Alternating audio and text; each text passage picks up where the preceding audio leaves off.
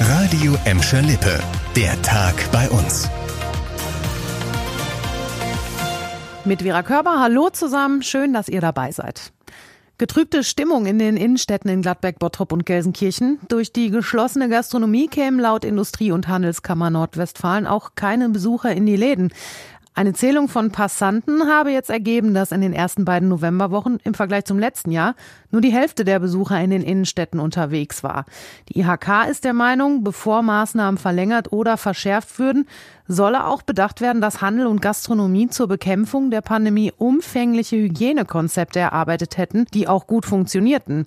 Im Gegensatz zur Gastronomie würden die Händler außerdem keine finanzielle Unterstützung bekommen, um die Verluste aufzufangen waren beim illegalen Fußballturnier in Oberhausen am Wochenende Jugendspieler und Trainer von Schalke 04 dabei. Der Verein sagt, nein, von uns war keiner dort. Der S04 hat sich heute ganz klar von dem Turnier distanziert.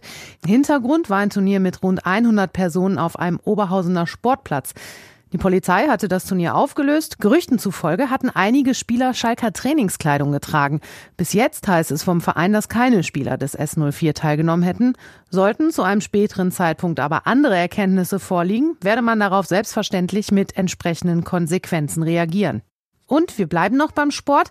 Der Amateurfußball in Gladbeck, Gelsenkirchen und Kirchhellen geht vorzeitig in die Winterpause. Das hat der zuständige Fußball- und Leichtathletikverband Westfalen jetzt entschieden.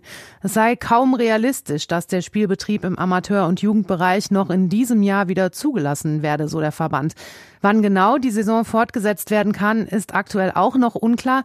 Der Verband denkt aber über eine verkürzte Winterpause nach. Der Fußballverband Niederrhein, zu dem die Bottropper Vereine gehören, will aber noch ein bisschen abwarten. Bis Ende November wird dort erstmal nicht mehr gespielt. Man wolle aber die neuen Regeln für Dezember abwarten, so der Verband. Für alle, die regelmäßig mit dem Auto über die A40 fahren müssen, gibt's jetzt Neuigkeiten, die eher nicht so erfreulich sind. Zwei Monate nach der Explosion eines Tanklasters steht bald nämlich die nächste Vollsperrung auf der A40 bei Mülheim an.